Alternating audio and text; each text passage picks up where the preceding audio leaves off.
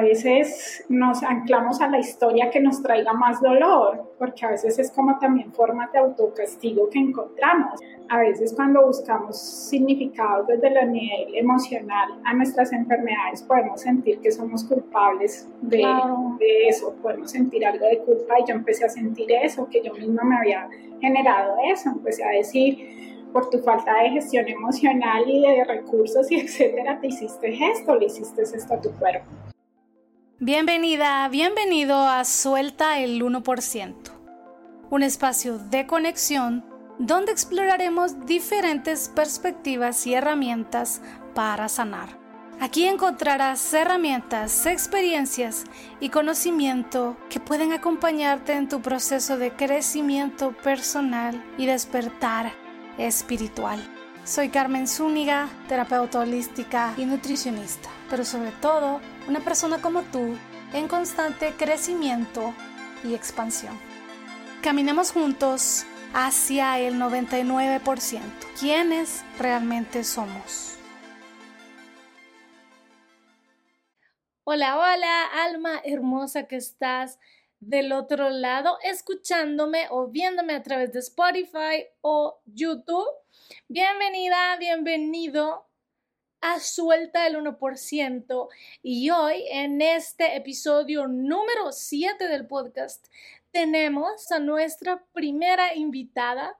Te voy a contar más sobre ella. Su nombre es Paula Ramírez. Es una amiga a quien admiro y estimo mucho. Ella es profesional en salud ocupacional, también tiene un máster en seguridad, medio ambiente y calidad, tiene muchos años de experiencia en salud ocupacional en Colombia, porque ella es colombiana. Además de esto, es Health Coach certificada por IIN, Institute of Integrative Nutrition de Nueva York, y también tiene una certificación en psiconeuroinmunoterapia. Su trabajo es acompañar a las personas en cambios de hábitos, pero especialmente ella acompaña a personas que están atravesando por estrés crónico o burnout por momentos de cambio y crisis.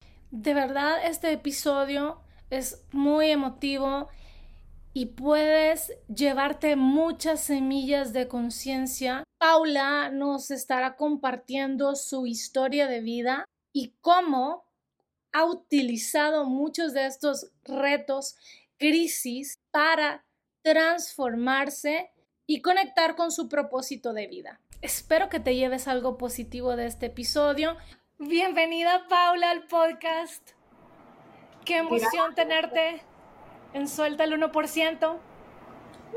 Gracias, amiga, me encanta, me encanta. Y ese de Suelta el 1%, nada más esta mañana lo, estaba leyendo el nombre. O sea, de esas cosas que antes lo he leído, pero solo hasta hoy realmente lo leí. Yo dije, qué interesante, suelta el 1%. Y yo, ok, vamos. Sí, es como aventurarnos a vivir de otra manera que es mucho de lo que particularmente tú compartes con tu contenido, de otra manera de ver eh, las crisis, el burnout y todo tu contenido tan hermoso que compartís y definitivamente tenías que estar en este podcast.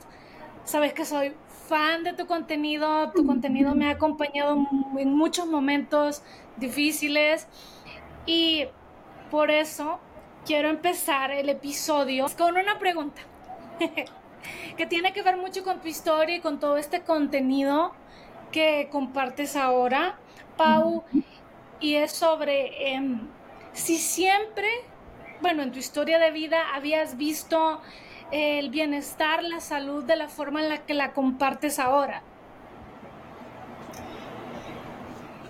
Esa es una muy buena pregunta y es no, nunca la había visto de la forma, ha ido transformándose, ¿sí?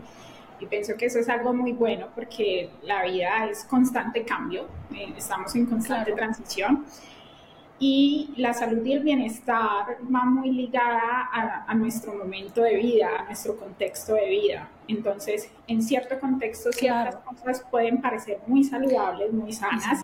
Entonces, las, los hábitos, las cosas que solemos llamar que traen, eh, que son saludables, que traen bienestar, ta, ta, ta, hay que ponerlos en contexto, ¿no? Porque en ciertos contextos puede ser muy bueno y en otros no tanto. Y mi visión del bienestar sí se transformó eh, muchísimo. Digamos que siempre desde muy pequeña desde mi adolescencia, sí era muy consciente de muchas cosas, de la importancia, por ejemplo, de la actividad física. Yo no era la más deportista, pero practicaba cierto eh, eh, grado de movimiento. Eh, la alimentación también era un tanto consciente, ¿sí? digamos que tenía ciertas prácticas que no se suele asociar a un momento de vida, por ejemplo, de un adolescente, ¿sí? Era muy consciente desde, esa edad muy temprana.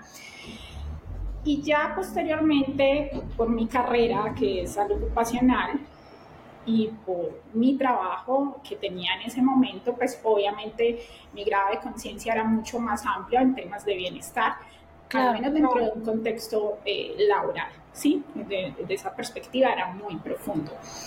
Sin embargo, sí tuve una temporada en la que la alimentación lo era todo. O sea, para mí la alimentación lo era todo, era estricta con la alimentación, cero azúcar, que cero azúcar, que cero harinas refinadas, etcétera, mucha actividad física y para mí eso lo era todo. Yo decía, la alimentación parte todo, ¿sí?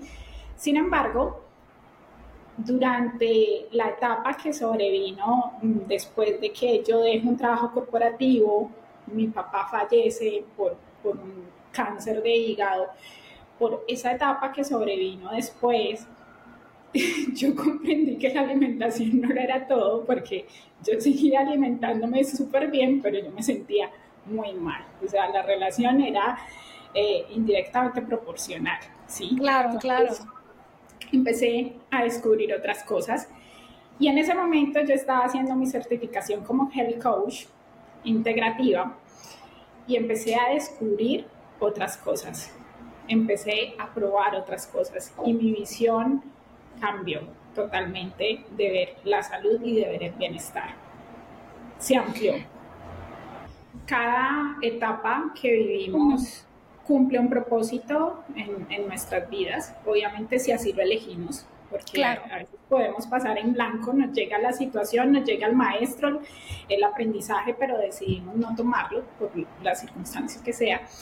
Pero esa certificación como Health Coach llega en un momento en el que eh, era muy crítico, ¿sí? Yo estaba sumergida en, en el duelo, en la tristeza, en la depresión por el fallecimiento de mi padre y venía también de dejar un trabajo corporativo seguro para entrarme en lo desconocido. Yo iba a tomarme un año sabático para estudiar y para descifrar cómo quería que fuera mi emprendimiento. Pero nada de eso salió como yo lo esperaba, ¿sí? Sobrevino una crisis profunda de total pérdida de, de, de sentido, de no saber dónde estaba, ni qué quería, ni quién era yo eh, los pilares se me fueron al, piso, ¿sí? Mi sensación de seguridad y de familia se derrumbó con la muerte de mi padre. Entonces, coincide con esta certificación, porque yo ya la había pagado desde el año anterior para iniciarla en ese, en ese momento. Coincide, pero a medida que yo iba aprendiendo, iba viendo los diferentes módulos, yo le iba encontrando mucho sentido a ese momento de vida. ¿Sí? Como te decía, yo seguía siendo muy juiciosa con el tema de alimentación, de cómo me suplementaba, ta, ta, ta. No estaba haciendo ejercicio porque obviamente mi, mi situación emocional no, no favorecía pues como irme a hacer ejercicio, no lo sentía con la energía para hacerlo, pero yo empecé a entender que había más cosas, que la dimensión de la salud no se podía medir solamente por la alimentación, porque si era por eso yo tendría que estar bien, ¿sí? Entonces empecé a redescubrirme desde otros ángulos y especialmente a considerar la dimensión de la espiritualidad, ¿sí? Yo me consideré siempre una persona espiritual, pero mi, ese momento me hizo resignificar completamente mi conexión con la espiritualidad, ¿sí? Empecé a entenderme como un ser mucho más profundo que, eh, que traspasaba esta dimensión que a veces se vuelve tan material, ¿sí? Y que empieza como a veces en ocasiones a pesar tanto, ¿sí? Y cuando te empiezas a preguntar quién soy y si, eso es, si esto es todo lo que hay, ¿sí? Si esto es todo lo que quiero y si así es que quiero que busque la vida. Entonces, claro, a medida que iba haciendo la certificación, yo lo iba encontrando en mi propio proceso, ¿sí? Y lo sigo encontrando, porque es que nunca, eso, eso no para, ¿sí? Eso constantemente está pues como evolucionando. Por supuesto. Y qué interesante que haya sido esta mm, certificación como Health Coach, que te, también no solamente impactara esta parte del bienestar como la alimentación, sino la parte espiritual, porque se pensaría que, ay, bueno, esta parte de Integrative Nutrition no, no abarca la parte espiritual, pero, pero sí, entiendo que, que esta escuela particularmente es muy holística y qué genial que también aborden esta parte de la nutrición holística que como tal incluye otras cosas que son alimentos, pero en realidad son la parte espiritual, son temas más profundos que nos alimentan a los seres humanos. Exactamente, exactamente, Carmen. Hay algo muy bonito, es mm, seguido del de, tema de la espiritualidad, sí. algo que Mm, me cambió como muy, de manera muy profunda. Mm, yo lo había visto de alguna manera en el ambiente corporativo, pero otra cosa es ya llevarlo a, tu propia experiencia y encontrarle sentido, ¿no? Porque a veces sabemos las cosas desde, desde la mente, desde un nivel eh, muy mental, muy intelectual, pero otra muy diferente cuando tú ya le encuentras sentido en el día a día. Y es la conexión con los valores, Sí, sí. Entonces, esa, esa reconexión, encontrarme con la espiritualidad, pero también de reconectar con valores, ¿sí? ¿Qué era importante para mí? ¿Qué es prioritario? ¿Bajo qué valores quiero vivir? ¿Sí? También marcó una especie de, no sé, llamarlo un antes o después, eh, porque yo decía, mira, mira esto que, que los valores nos permiten darle línea a nuestra vida, ¿sí? darle línea a las decisiones que tomamos. Y especialmente son muy útiles cuando atravesamos crisis o tenemos que tomar decisiones difíciles, ¿sí? porque son los valores los que nos permiten tomar decisiones difíciles.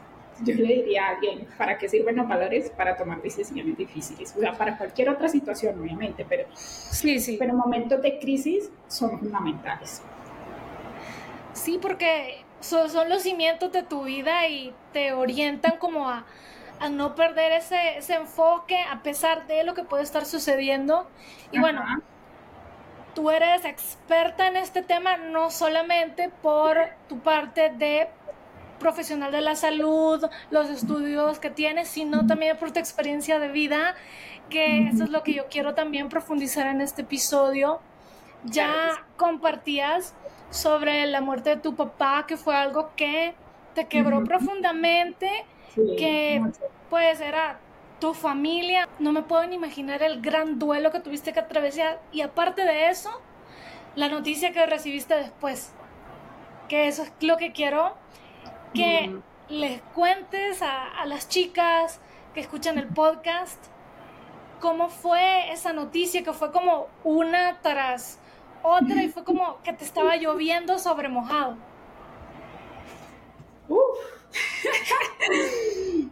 gracias, Carmen, gracias. A ver, lo que voy a compartir acá es, mm, de alguna manera, la historia que compartimos todos como seres humanos. Sí, claro. Todos los, todos los seres humanos compartimos historias de, de, de pérdidas, ¿sí?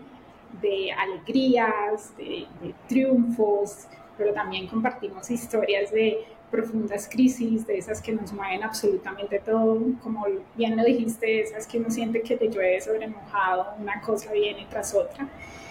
Y yo quiero que sintamos esa, esa sensación de unidad, que traigamos esa sensación de unidad, de que no estamos solas cuando atravesamos esas crisis. A veces cuando las atravesamos sentimos que estamos solas y no es así todas compartimos historias de, pérdidas de vida y de muerte, porque la vida es un constante de vida y muerte.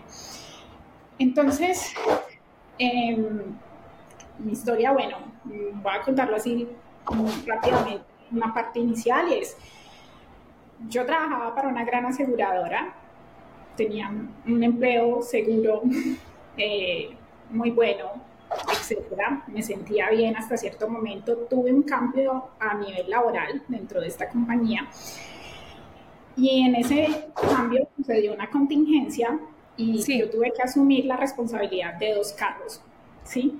Al asumir esa responsabilidad de esos dos cargos, yo no estaba preparada eh, para, para esa situación. Debo ser, hoy día lo acepto con toda la humildad del, mundo, precisamente lo que me llevó a, parte de la crisis que, que, tuve en su momento fue pensar que podía con todo, ¿sí? Y no lo quería aceptar. Y para mí fue muy complejo porque fue verme de lleno metida en una oficina, cuando mi trabajo antes era muy dinámico, luego verme metida en una oficina, que eso era algo que yo no quería porque yo esencialmente me gusta moverme, no me gusta sentirme encerrada haciendo una sola cosa. Entonces, por muchas situaciones, por temas de políticas de la compañía, eh, había ciertos temas de maltrato laboral, ¿sí? de abuso de poder con personas que estaban en niveles superiores a, mi posición, empecé a tener mm, episodios de estrés agudo y eso se me fue convirtiendo en un estrés crónico, lo cual desencadenó en burnout, ¿sí? Yo en ese momento yo no sabía qué era lo que estaba atravesando, para mí eso no tenía nombre y yo era, eh, eh, yo soy especialista en riesgos laborales, pero no lo tenía tan, tan, tan claro, yo no sabía que era lo que estaba sufriendo. Y en ese momento yo ya venía considerando retirarme porque yo quería emprender, ¿sí? Yo quería eh, tener mi propio negocio y manejarlo bajo mis propios términos. ¿En qué no sabía todavía? ¿Sí? Y eso se me empezó, yo empecé a tener muchos síntomas a nivel físico, a nivel mental, emocional, y yo un día decidí que me iba, ¿sí? Finalizando año dije, me voy. Yo renuncio, mi papá ya venía con una sintomatología, a él siempre le habían dicho que lo de él era muscular, que era una osteocondritis, que era un dolor lumbar, en fin, ningún médico le daba con lo que realmente era. Y yo renuncio y a los ocho días a mi papá le diagnostican eh, cáncer de, de, hígado, ¿sí? En etapa 4, o sea, estaba muy avanzado. Eh, el tumor que él tenía era casi del tamaño del hígado de él, ¿sí? Entonces era gigante el tumor. Estaba en etapa 4, no era operable, básicamente ya era de cuidados paliativos. Y este proceso prácticamente lo afrontamos solo los dos. ¿sí? Em, mi familia primaria, por diferentes situaciones, mi padre y mi madre son divorciados, ¿sí? hay un hermano, etcétera, pero por situaciones pues de, de, nuestra dinámica familiar, siempre en los últimos años fuimos muy mi papá y yo, por eso yo te decía, mi familia era mi papá, ¿ya? Entonces, eh, el transcurso de la enfermedad de mi papá lo vivimos prácticamente los dos, ¿sí? Y mi papá fallece tan solo seis semanas después del diagnóstico. Súper rápido. El, deterioro de la salud de él fue supremamente rápido. Yo digo que en parte mm, él, él, a mí me lo manifestó, me dijo que él no tenía miedo de morir, que ya había, él sentía que todo lo que había querido hacer lo hizo y que se iba en paz. Entonces yo creo que hay personas que en ese contexto se les facilita mucho más soltar esta, este plano físico. Y yo entiendo que, que eso fue como en parte lo que pasó con mi papá. Mi papá fallece y yo, eso se me combinó como con un tema como de culpa, porque yo decía, no, yo soy profesional de la salud, como no vi desde antes las, las señales de la enfermedad de mi papá, Imagínate eso, ni porque yo fuera médica, pero pues a veces la mente nos, nos pega esas pasadas y empecé a sentir como mucha culpa Y adicionalmente, Carmen, se me vino una oleada, cuando muere mi papá, se me vino una oleada de situaciones a nivel familiar, ¿sí? Tú sabes que la muerte desencadena muchas cosas, no solamente a nivel dolor emocional y mental, sino que trae, también desencadena cosas a nivel material, ¿sí? Sí, sí, por supuesto. En este, en este plano, ¿no? Y eso trae una cantidad de situaciones y a mí el mundo se me derrumba, literal. Yo sentí que todo se me derrumbaba. Y súmale a esa sensación de, de abandono. Yo de por sí tengo una herida de abandono en la que, en la que sigo trabajando, ¿sí? Que proviene desde la infancia. Entonces, si tú tienes, traes una herida de abandono y eso se te junta con que una persona muy cercana de tu eh, círculo familiar o lo que sea, pues se va físicamente, pues imagínate dónde puede, eso se como en un caldo de cultivo. Y allí inicia una profunda crisis. Se junta el hecho de que yo no había tenido la posibilidad todavía de regularme del burnout del que venía de la empresa donde yo había renunciado, con el cansancio físico, emocional, el agotamiento de cuidar de una persona eh, que está en sus, en sus últimos días más todo el tema del duelo, ¿no? Y ya del verme en una situación en la que decía, y no tengo trabajo, y no siento la energía ahora de emprender, y estoy estudiando, estaba haciendo una certificación, ¿sí? Y allí se desata pues como una cascada. Un día, cualquiera, yo estaba en el cuarto, eh, sentada sobre la cama, y me voy a levantar, ¿sí? Y siento un profundo dolor en, en la parte superior de mi abdomen, ¿sí? Como lo que llamamos a veces como la boca del estómago, ¿sí? Como sí, sí. En ese punto, no sé pues cómo llamarlo. Y siento un profundo dolor que prácticamente no me permitía caminar, ¿sí? Ni siquiera ponerme erguida y yo voy a buscar el teléfono, el celular para poder llamar a pedir ayuda porque literal yo sentía como, como que me fuera a morir, o sea, era un dolor súper profundo. Mejoró, al cabo de unos minutos se me pasa, yo lo dejo así porque obviamente estaba con... con claro, mil cosas, sí. Con todo este proceso. Y un mes después vuelvo a experimentar este dolor. Ahí yo dije, esto no está, no está normal y yo venía bajando mucho de peso, ¿no? O sea, eh, estaba perdiendo peso eh, en los últimos seis meses de forma muy acelerada. Y yo dije, esto no está normal y decido pues ir al médico. A mí me hacen una radiografía y me encuentran una masa en el páncreas. ¿sí? El radiólogo me dice, te tengo que remitir creo que tienes algo en el páncreas, no estoy seguro, pero te tengo que remitir de urgencias para que te hagan una tomografía, ¿sí? Me remiten, me hacen tomografía, efectivamente había alguna masa del páncreas, me dicen no, tienes que hacerte resonancia magnética, me hacen resonancia y efectivamente eh, eh, me surge un tumor en la cabeza del páncreas. Y este tumor tiene la característica tanto de tiene características de tumor benigno como tiene características de un tumor que se considera premaligno, ¿sí? No que sea maligno, sino que él puede llegar a ah, convertirse puede, en maligno. Puede, no es seguro, pero puede. Pero ese puede hace que, que levante la alerta y en muchos casos deciden operarlo, ¿sí? En la mayoría de los casos deciden operar. Y eso fue como, Carmen, como el punto en el que yo dije, no puedo más, ¿sí? No, no, no puedo más con esto. Yo empiezo a tener crisis de ansiedad, en la noche empiezo a tener ataques de pánico, que literal yo me tenía que retirar como de las ventanas del apartamento donde vivo porque yo temía por perder el control, ¿sí? Sí, te entiendo, sí, sí. Fue una época muy, muy oscura, muy compleja de, llegar a decir si realmente todo esto valía la pena. Sí, claro.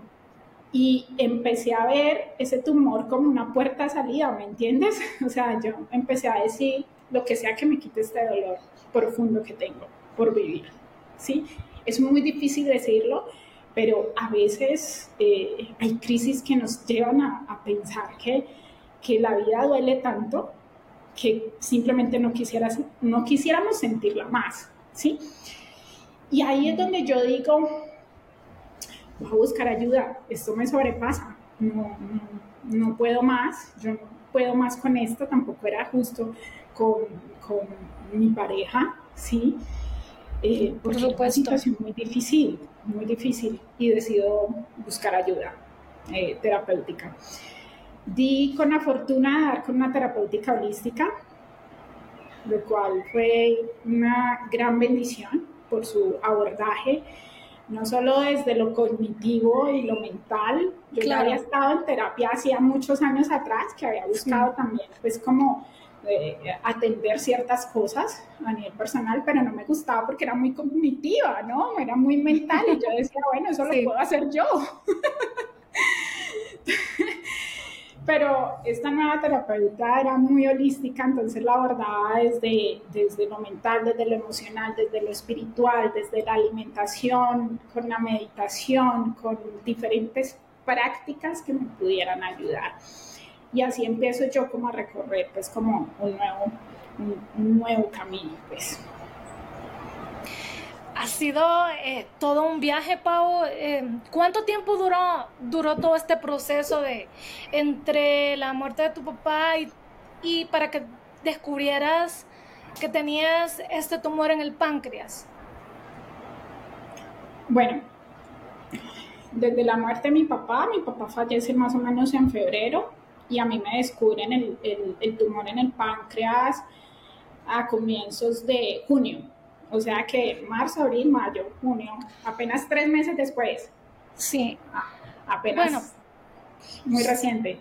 Sí, muy reciente y por lo menos no tuvo que pasar, digamos, un año y estar como en esa zozobra de no saber qué pasa o, o qué sucede. O sea, realmente fue bastante rápido. El diagnóstico, o sea. Sí, el diagnóstico, sí. El, de saber qué había y todo eso, porque ah. finalmente yo en este momento sigo, eh, continúo en seguimiento, ¿no? y ah, probablemente, Como, como dice mi médico, hasta que, hasta que no definamos lo contrario, eh, no es cirugía, la cirugía es muy compleja, la cirugía es de alta complejidad y solamente está indicada en caso de confirmarse que se trate de, un tumor que sea premaligno, ¿no? Eh, en mi caso a mí me han tomado biopsias, sale benigno, pero el riesgo es que la muestra se tome de un punto donde... Claro. desde donde sea benigno. Él puede tener diferentes eh, puntos con diferente naturaleza. Y el tema es que los tumores de páncreas son los menos estudiados del ámbito de la, de, la, de la medicina, desde la connotación de un posible cáncer, ¿no? Entonces yo continué en seguimiento y de ahí de, ese momento del diagnóstico se desprenden pues varios, varios exámenes, procedimientos médicos, biopsias, con todo lo que eso pues implica. Sí, un gran riesgo. Sí. Un gran riesgo. Ya lo hemos, ya, perdón que te interrumpa, ya lo hemos hablado antes y me comentabas que el que te haga una biopsia es un proceso que ha sido traumático, sí. tanto a todo nivel, no solo físico, sino emocional. Eh, para quienes no sepan cómo es este procedimiento de biopsia de, un tumor de páncreas, ¿nos podrías explicar? Porque entiendo que los cánceres de páncreas son invasivos, son agresivos. Son agresivos. sí, son. Entonces no es como que sea tan fácil ir a sacar un tumor. No, es, es muy complejo y sobre todo porque está en la cabeza del páncreas, ¿sí? Eh, mi médico tratante, que, que, ha sido como un angelito también en el camino, me dice, si estuviera en la cola del páncreas, yo te lo hubiera sacado hace mucho tiempo y hubiéramos solucionado ese asunto así. Él es cirujano, ¿no? Un cirujano, oncólogo. Entonces, tú sabes que ellos son corto, saco, chao. y él me decía, si hubiera estado en la cola del páncreas, yo lo saco inmediatamente, pero la realidad no es esa, está en la cabeza del páncreas. Es una cirugía de alta complejidad y asimismo la forma de diagnóstico también es compleja. Entonces, como te digo, en la resonancia sale con características muy ambiguas, ¿sí? Entonces, te lo puedo sacar, pero la cirugía es de alto riesgo, muy compleja, pero te lo dejo, pero también estamos corriendo otro riesgo. ¿sí? Entonces tienes que estar en constante seguimiento. Entonces los seguimientos son resonancias y biopsias. La biopsia es un procedimiento que se hace con anestesia general, ¿sí? Ni siquiera es sedación, no, es con anestesia general. Literalmente es como si te fueran a hacer una endoscopia. Mm, sí, sí, sí. Solamente que todo este equipo va con una aguja, pasan por tu duodeno sí, sí. y tienen que atravesar el páncreas en diferentes puntos eh, para poder tomar muestras y retirarlas y el patólogo pueda decir si la muestra es o no eh, confiable, es de calidad. Y lo que sucede en la primera biopsia que a mí me toman es que hago una complicación. sí, hago, hago una complicación, me da una pancreatitis que me llevó a urgencias y estuve hospitalizada por ello. ¿sí? Esto te estoy hablando en un, eh, ya allí llevamos un año. Ah, sí, sí, un año, sí. Estas situaciones y yo hago una complicación. Entonces, lo que eso hace es que actualmente mis biopsias de seguimiento solamente me puedan pasar la aguja una sola vez, porque como el páncreas ya tuvo una pancreatitis, no, no me puedo exponer a tener otra pancreatitis. Sí, es muy riesgoso. se combinaron como varias cositas, se combinaron varias cosas y eso es y eso ha sido para mí un, proceso como de reconciliarme con mi cuerpo también. Es eh, un trabajo pues como de, aceptación porque yo llegué a un punto en que dije, bueno, ¿cómo así? O sea, estoy viviendo todos estos duelos, estas, estas pérdidas, estos cambios vitales tan grandes y ahora me llega esto también, ¿sí? ¿Qué más? ¿Sí? Y fuera de eso mi páncreas inflama, y, se necesita hacer el examen. Entonces, cada vez que voy a, yo ya voy por la tercera biopsia, probablemente vaya por una cuarta. Entonces, cada vez que me voy a hacer una biopsia, siempre estoy pensando que no se vaya a inflamar, que no se vaya a inflamar mi páncreas. ¿Y cuánto tiempo estuviste hospitalizada por esa biopsia que, bueno, se complicó? Como cinco días. Cinco días más, más o menos, sí como cinco días. Afortunadamente fue una pancreatitis leve, afortunadamente. Pero pues, bueno, digamos que eso le agregó como un grado más de, dificultad al proceso pues, de seguimiento, porque cada vez que se hace seguimiento eso se debe tener en cuenta. ¿A cuántos años de camino llevas como haciendo las paces con tu páncreas, atendiendo tu salud de, de, de ese enfoque pues más holístico con tu páncreas, o sea, porque no es algo reciente.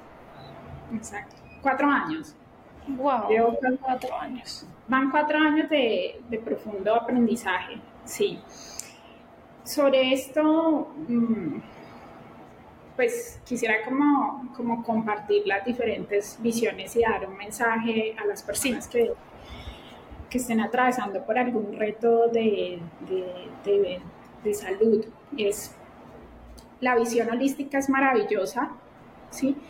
Pero también desde que la utilicemos de manera compasiva y amable con nuestro proceso, ¿no? Porque también en el mundo de la visión holística y de la espiritualidad, ta, ta, ta, también podemos caer como en, en extremos que quizás no son tan funcionales y no nos ayudan tanto. Entonces, por lo menos con el tema del páncreas, desde la visión de la biodecodificación, ¿sí? Eh, a mí lo que me dijeron es, lo de tu páncreas viene por un tema emocional no resuelto, relacionado con dinero, con herencias y con una situación específica de tu familia donde hubo una profunda traición. Qué interesante. cuando a mí me dijeron eso, yo dije, es mi historia, es, es, es lo que hay es lo que pasó desde antes de la muerte de mi papá y posteriormente a la muerte de mi papá, ¿sí? Habían temas de orden de económico y también de, de mentiras y de traiciones alrededor de mi núcleo familiar. Entonces, cuando yo me di cuenta de eso, cuando me lo explicaron desde la biodecodificación, para mí fue muy fuerte y yo lo sentí como que yo misma me había hecho eso, Carmen, ¿sí? A veces cuando buscamos significados desde el nivel emocional a nuestras enfermedades podemos sentir que somos culpables de, de, eso, podemos sentir algo de culpa y yo empecé a sentir eso, que yo misma me había generado eso, empecé a decir, por tu falta de gestión emocional y de recursos y etcétera, te hiciste esto, le hiciste esto a tu cuerpo. Ya con el paso del tiempo aprendí a relacionarme de una manera más amable y es que simplemente no lo sabemos puede que sí, puede que no, puede que, no, eh, el médico me daba explicaciones también desde el punto de vista científico. Él me decía, puede ser, Paula, que en algún momento sufriste un golpe agudo del cual no te acuerdas. Puede ser que en algún momento tuviste una intoxicación que te inflamó el páncreas y a partir de una inflamación se puede generar una masa, ¿sí? Inflamatoria. Pueden ser muchas cosas. ¿Sí? Pero a veces nos anclamos a la historia que nos traiga más dolor, porque a veces es como también formas de autocastigo que encontramos. Por supuesto, sí. Y, ese era mi caso, de alguna manera yo sentía que me castigaba por muchas cosas, por haberme eh, desatendido por mucho tiempo. Yo dije, tardé mucho en buscar ayuda terapéutica eh, debía haber solucionado muchas cosas a nivel familiar antes de que mi papá falleciera, no tuve que haber esperado que falleciera para haber empezado a hacer estas cosas, entonces empecé a sentirme muy culpable y a, y a sentir que yo me había faltado a mí misma. Pero mira que lo curioso fue que precisamente cuando llegó el diagnóstico de, de, de, este tumor en el páncreas, Carmen, fue como un llamado, como de ahora y aquí mismo, Paula, te atiendes a ti misma, empiezas a ponerte como prioridad, ¿sí? Empiezas a atender tus necesidades, empiezas a atender tus prioridades, ¿sí? Entonces, esta situación ha sido una maestra en enseñarme a, a pensar en mí, a trabajar en mí, a dejar de buscar ser la niña buena y complacer a todos los demás, porque yo venía de un patrón de ser la niña buena, ¿no? Y en ese orden de cumplir ese patrón y de cumplir esas expectativas en, mi ámbito personal y también a nivel laboral, porque yo creo que en parte eso también me llevó a mí a, la situación con la que eh, salí de esta empresa, es de querer ser la niña buena, de querer ser suficiente, de querer estar buscando validación constante externa. Entonces, cuando esto llegó, es esto es lo que ahora mismo a ti te corresponde atender y es ir adentro, es voltear la mirada hacia adentro. Así que ha sido un maestro en ese sentido. Y estamos haciendo las paces. Yo, es muy curioso porque yo siempre le digo a las personas, aprendamos a aceptar que debe haber lugar para todo en la vida, ¿sí? Adoramos los momentos rosa, adoramos los momentos felices en los que todo fluye, ta, ta, ta, pero nos resistimos mucho a las crisis. Y obviamente no voy a romantizar las crisis. Las no, por supuesto. Son duras, sí, son duras. Eh, no quisiéramos que nadie sufriera eh, pérdidas eh, tan dolorosas, temas de salud tan complicados. Y yo lo vi en mi padre, yo decía, estas enfermedades son súper complejas, pero hacen parte de la tonalidad del ser humano, hacen parte de la tonalidad de estas crisis, ¿sí? Y si llegan, porque seguramente van a llegar a todos, nos llegan de alguna, de alguna manera, es claro. cómo, cómo les doy su lugar, ¿sí? Porque ellas llegan a mostrarnos dolores, dolores que necesitamos atender. Entonces, a mí mi páncreas, con su tumorcito allí, me enseñó que hay espacio para todo. Entonces, hay una forma en la que yo me hago un chiste, ¿no? Yo me, yo, yo me pongo la mano en el páncreas y yo le, yo les digo, tanto al páncreas como a la masita, les digo, aquí hay lugar para todos, vamos a estar tranquilos. tú, tú estate quieta, no nos operan, ya. Por supuesto. Y mira que lo llevas con bastante humor ahora, obviamente ha sido todo un proceso de años. Claro, este, este, chiste antes no. Sí. O sea, un proceso también de años y como decís, de, de, aceptación, de darle lugar a las cosas. Y también yo empatizo mucho con lo que compartías, por ejemplo, de ser una niña buena, que particularmente no solo es un tema de pues familiar, sino social, también cultural, cultural, por el hecho de ser mujeres. Es un tema que andamos cargando de nuestro linaje, etcétera. Así es. Y que muchas enfermedades o condiciones de salud comparten esa esas heridas, esa búsqueda de validación, este querer ser buena, perfecta, hacerlo todo bien, que me miren.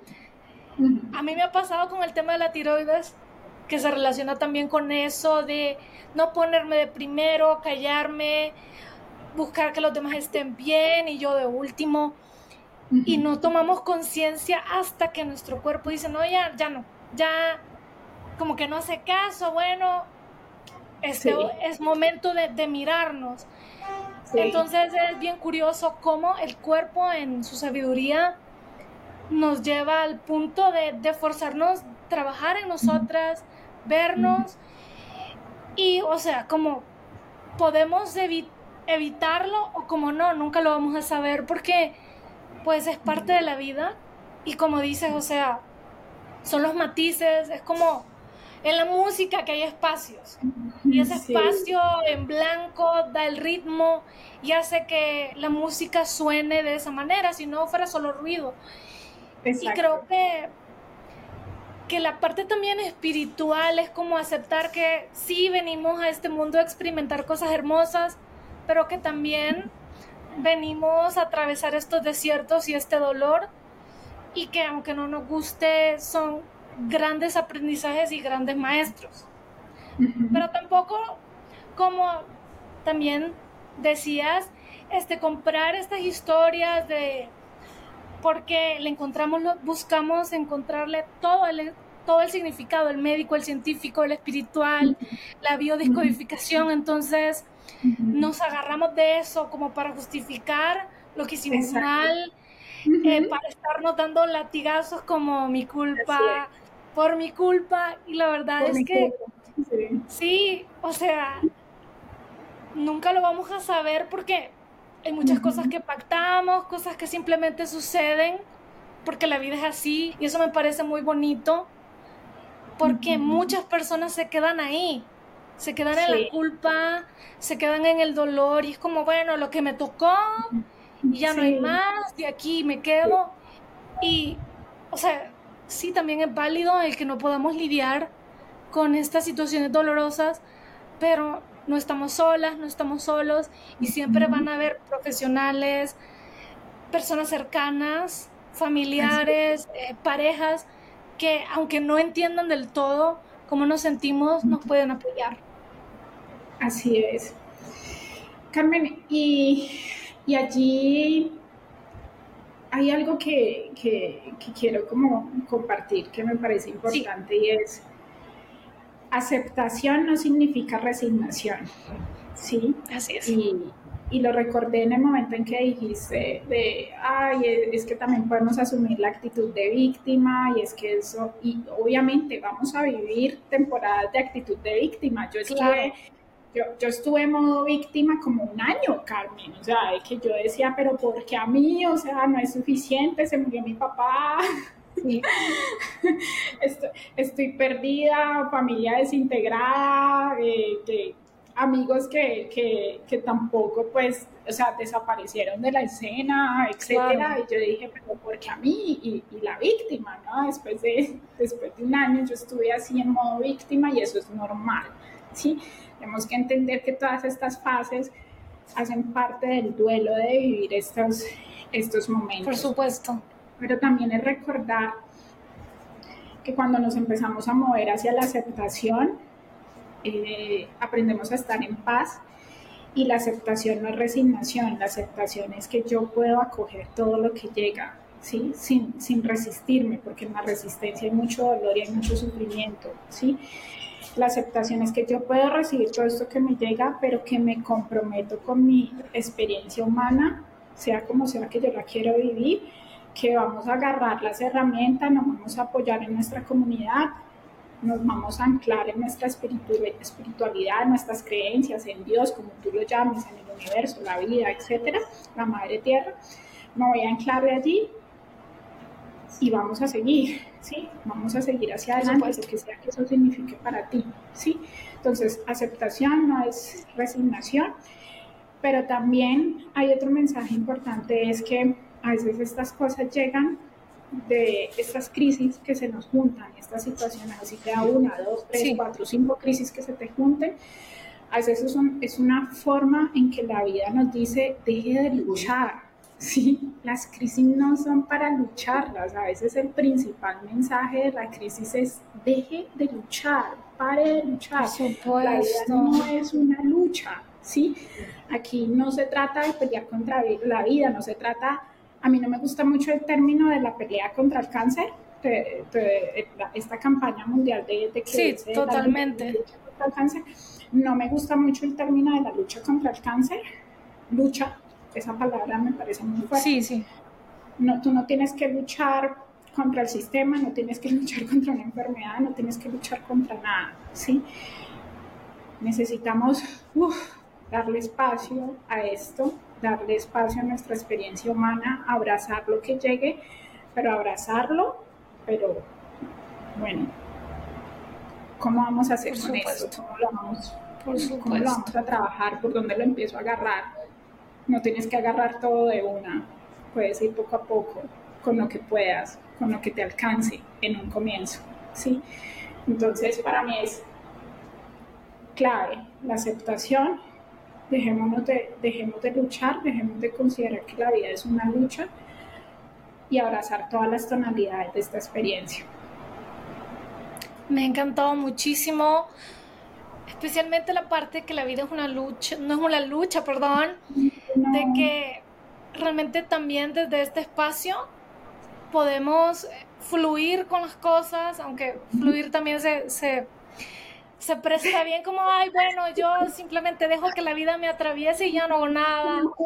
que la ya me, ahogo, me ahogo y ya no, o sea, siento que, eso también se, pierde en el término, pero, pero sí, completamente de acuerdo con que no hay que luchar porque al final es tu propio cuerpo y sigues habitando tu cuerpo y por qué lucharías contra eso como si fuera tu peor enemigo, o sea, es parte creo de tu cuerpo por supuesto, y parte también de tu experiencia de vida y verlo de esa manera es bien como de controlar, es como lo que estamos acostumbrados, quizás de controlarlo todo como si fuéramos, no sé, este omnipotentes, y la verdad no. O máquinas, máquinas, sí. Y la verdad es que siempre va a haber algo más grande de que nosotros poniendo un orden a pesar de que no entendamos el orden de las cosas que están sucediendo. Sí. Es, es muy interesante, lo podemos eh, mirar desde, muchas eh, perspectivas. Y hay también un, un, componente de a qué me estoy resistiendo, ¿sí? Qué nuevas situaciones me estoy eh, resistiendo, a qué le temo renunciar, ¿sí?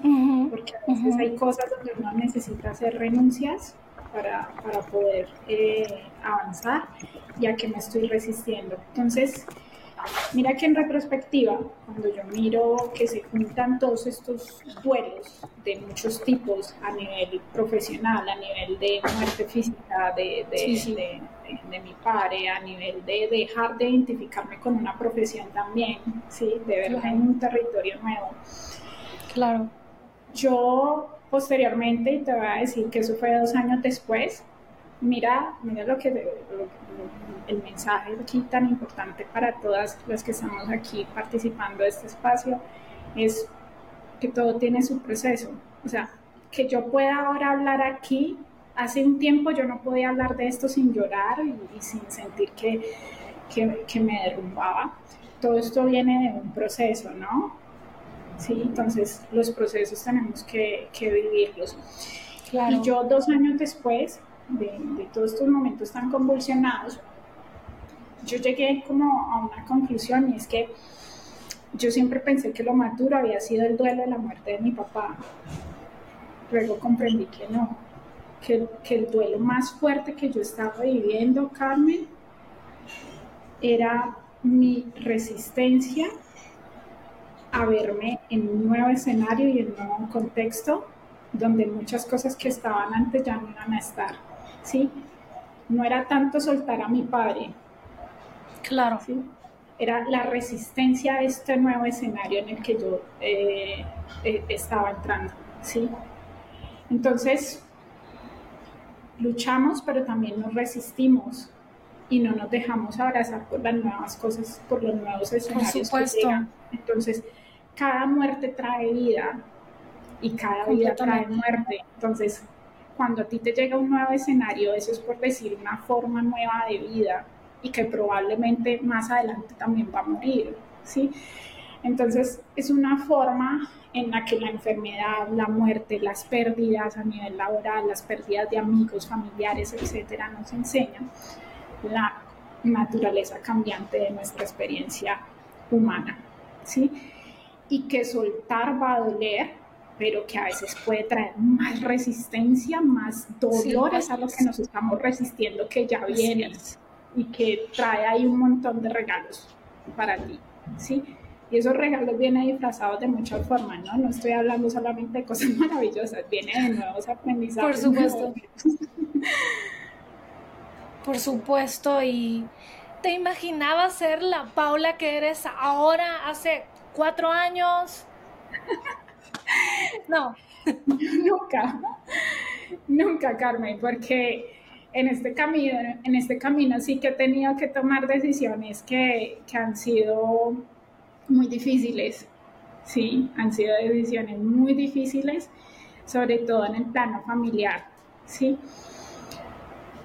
Ay, eh, lo que pasa es que eso es otra historia, ¿no? Porque es que se nos enseña que la familia es todo, ¿no? Por supuesto. Que, la familia es todo y a veces no, no es así. Es que, es que nosotros podemos resignificar el sentido de familia. Así Entonces, en pro del tema de la familia se nos enseña a aguantar muchas cosas, ¿sí? Que incluso van en contra de nuestra seguridad física, de nuestra integridad, de nuestra dignidad. Así es. ¿sí? mental, emocional, física. Y yo estaba en un contexto familiar muy disfuncional, ¿sí? Demasiado disfuncional, Carmen. Entonces yo en ese camino tuve que tomar decisiones muy difíciles, decisiones que antes nunca me hubiera atrevido a tomar para poder abogar por mí, para poder defender mis derechos, para poder hablar mi verdad, para poder expresar todo lo que nunca antes pude expresar, para poder reconocer cosas que habían pasado y que siempre había muchos de cuenta que no habían sucedido, ¿sí? Entonces, esta Paula de ahora, si yo puedo definirlo en unas cuantas palabras, de, diría que me celebro la valentía, ¿sí? Me, celebro la valentía, me celebro eh, el recuperar una sensación de integridad y de suficiencia, de que soy suficiente para mí, que, que, mi valor no viene de un núcleo familiar, no viene de un lugar de trabajo, no viene de un cargo, ¿sí? Y, y me celebro también el estar trabajando la compasión hacia mi propio proceso, porque a veces las cosas no van a la velocidad que queremos. Así es. Ni con los matices que queremos, pero pues bueno, eh, lo, importante es que te mantengas en el foco de lo que quieres eh, eh, vivir, lograr, experimentar. Entonces, si tú me, si me preguntas eso, no, no me lo hubiera imaginado. Paula, la de antes, habría sacrificado absolutamente el respeto hacia, hacia sí misma, a no alborotar nada, en orden de mantener la paz, para no lastimar a nadie, para no decirle a nadie lo que le corresponde recibir. O sea, Paula la antes nunca hubiera hecho eso. La de ahora sí. La de ahora eh, ha, aprendido, ha hecho maestría en límites.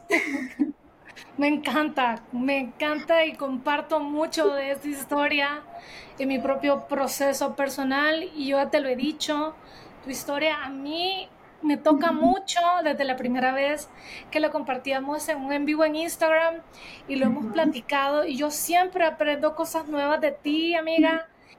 y siempre me llevo grandes regalos de, de las pláticas contigo y, o sea, de verdad quiero que de este podcast se lleven todos estos mensajes poderosos que nos estás compartiendo porque como todos compartimos como humanidad, como seres humanos, lo bueno como lo malo, las crisis, y aunque quizás yo no tengo un tumor, quizás yo no haya perdido a mi papá por un cáncer, a pesar de que mi papá tuvo cáncer, de hecho, pero él salió muy bien del cáncer. Todos atravesamos situaciones muy difíciles que quizás, o sea, no son tan duras como las de otras personas, pero siguen siendo válidas, siguen siendo fuertes en nuestros procesos. Por supuesto. Por supuesto Así que, nos podemos nos podemos sentir identificadas, identificados con tu historia, Pau, y de verdad, gracias por compartirlo una vez, una vez más. Ya sería la segunda vez que lo compartimos juntas. Sí, no, gracias Carmen por darme este espacio. Eh, y gracias por recordar que, que, es que no tenemos que vivir la crisis súper profunda de muerte, enfermedad, etcétera, diagnósticos, complicaciones, etcétera. No, no, no. Cada, cada persona vive sus propios procesos y si sienten que le abruman, eh, es, es, real, es válido sentirlo, ¿sí? Hay que validar todo. Así es. Aquí no, esto no es una competencia. Así es porque de hecho a mí también me sirvió ponerlo en perspectiva, sí, ponerlo en perspectiva, y es que cuando yo iba a estos seguimientos médicos al lado mío en la sala de, de los, de los posoperatorios o posprocedimientos, uno ve historias de vida súper complicadas. Yo, yo decía, yo estoy en un contexto en el que mm, tengo muchas cosas a favor, ¿sí? Entonces, Gracias por recordarnos que todo es válido, todas las tonalidades son válidas y que también vale la pena poner en perspectiva también lo que vivimos. Y, y que todos compartimos esta experiencia humana, que nadie tiene la verdad absoluta de, de que te atrevas a experimentar la vida, pero sobre todo que te atrevas a ser fiel a tu esencia, a vivir en, en concordancia con ella, en armonía con ella y bueno, yo pues, quiero nuevamente agradecerte por este espacio y algo muy importante es que hablarlo, tener con quien hablarlo cada vez eh, libera, libera más porque sanamos en comunidad, ¿sí? Así es. Y, y el poder de estos podcasts Tú no necesariamente tienes que tener a alguien enfrente físicamente. El mero hecho de escuchar la historia de alguien más o que tú puedas compartir la historia de alguien más ayuda a que cada vez eso sane más, sane más, o sea, más liviano, llevar. Así es, completamente. Gracias, gracias Pau. Y a ti. A ti. De verdad, ay, yo, yo, estoy muy emocionada y no va a ser nuestro primer podcast juntas, van a haber dos podcasts más y bueno, has dicho muchas cosas poderosas y bueno, para ti que estás escuchando el podcast, te quiero recordar dos cosas que nos acaba de decir Pau sobre estas preguntas que pueden surgir en momentos de crisis. Una, ¿a qué me estoy resistiendo? La otra, ¿qué no estoy decidiendo renunciar o qué no estoy dispuesta a renunciar? Estas dos preguntas de verdad hay que hacerlas cuando estamos en momentos de, crisis. Van a salir muchas respuestas que quizás sean incómodas, que no tenías ni idea, pero este es el poder de la introspección, de este espacio de silencio, de conectar con nosotras, con nosotros en momentos así. Simplemente no dejar que nos atraviese la vida y, ay, voy a fluir, sino también aceptar, aceptar, pero también hacernos responsables, si bien es cierto, no hay como culpables en todo esto, simplemente llega un punto donde, bueno, así está la cosa y hay que enfrentarlo y hacernos responsables. Sí, esto es lo que hay a veces, pero sí. nuevamente, esto es lo que hay, pero no por eso nos cruzamos. Así es, así es. Y también quiero cerrar con algo también que me parece muy importante como de de enmarcar y es que no es necesario tener que pasar por una situación de dolor, una enfermedad, Así es. para empezar a hacer cambios. Que de hecho creo que yo lo compartía en una newsletter ayer, que estamos tan, o sea, acostumbradas, acostumbrados a soltar cuando duele, cuando ya pesa demasiado, porque estamos demasiado desconectados de nosotras, que hasta que ya no puedo más, entonces ya suelto. Aferrarnos genera mucho más dolor que lo incómodo, lo doloroso que es soltar lo conocido. Sí. Y entonces siempre hay que estar como en, tratando de cultivar esa conciencia que requiere que estemos en el momento presente. Realmente, o sea, conectarnos más con nuestro aquí y ahora y no tanto con el, con el afán del día a día en que todos nos perdemos en eso de qué hacer, que tengo que hacer esto, en el deber ser, que es mucho de lo que también Pau hablaba, mucho deber ser de con la familia, con la sociedad, una profesión, etcétera, y quedamos muy como por debajo de nuestras prioridades, entonces prestar muchísima atención en qué punto estoy poniéndome de primero, priorizando mi bienestar y también pues de pues perdiéndome estas lecciones que siempre hay como alguna señal antes de que ya duela demasiado. Exacto. Y una última cosa que quisiera agregar allí es que eh, ponernos, atender nuestras necesidades y ponernos de primero no es egoísta, ¿no? Porque ese es otro mensaje que nos ha dado la sociedad, que si nos priorizamos somos egoístas mucho cuidado con eso, porque la mejor manera en la que vamos a estar bien como sociedad, como comunidad, como en nuestros hogares, es en la medida que cada persona aprenda a estar primero bien, ¿sí? Una madre o un padre no puede entregar lo mejor a sus hijos si primero no están bien ellos. Sí, Así una madre descompensada, ahogada en el agotamiento o un padre en lo mismo no va a poder dar lo mejor de sí. Entonces, pongo ese ejemplo porque digamos que es como muy, muy sensible porque a veces se suele asociar es que las madres sacrifican todo, los padres Por supuesto. y de eso no se trata. Entonces ponernos primero no es un acto de egoísmo, es un acto de amor y luego vamos a estar en la capacidad de dar lo mejor al mundo. Entonces eso no es egoísta. Así es, gran, gran punto.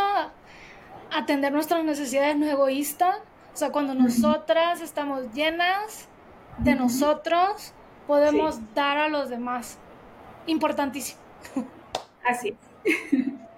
Muchas gracias, Pau, de verdad. Me ha encantado este episodio y estoy muy ansiosa para los próximos dos episodios porque vamos a seguir abordando el tema del burnout, un tema en el que eres experta y también has tenido tu experiencia y también otro tema que se aleja un poco de lo que estamos hablando, pero al mismo tiempo tiene todo que ver con esta, este nuevo nivel de conciencia que estamos teniendo como humanidad, nuevos sistemas económicos, una libertad financiera y estoy muy emocionada. Yo también, yo también estoy encantadísima. Espero por esos próximos espacios y para compartir contigo y con tu comunidad y todas las almas bellas que, que nos escuchen posteriormente. Muchas gracias. Un último mensaje, Pau. Ay, que lo vivan todo, que lo vivan todo, que hay que hacer espacio para todo y cultiven mucha compasión y confianza en sus recursos internos y en la vida, que la vida nos sostiene siempre, en todo momento, en los momentos más oscuros. La vida nos sostiene, nos abraza, nos amamanta, la madre tierra lo es todo, el universo, la energía, Dios, como lo quieras llamar. La vida te sostiene y cuando nos estamos sostenidas podemos vivirlo todo. Gracias, Pau. Un abrazo. Gracias. A ti. Un abrazo. Si te gustó el episodio, si te está gustando el podcast, no te olvides de seguirlo en las diferentes plataformas de streaming como Spotify, Apple Podcast, Amazon Music y también en YouTube si prefieres los podcasts en vídeo. Nos vemos en un próximo episodio.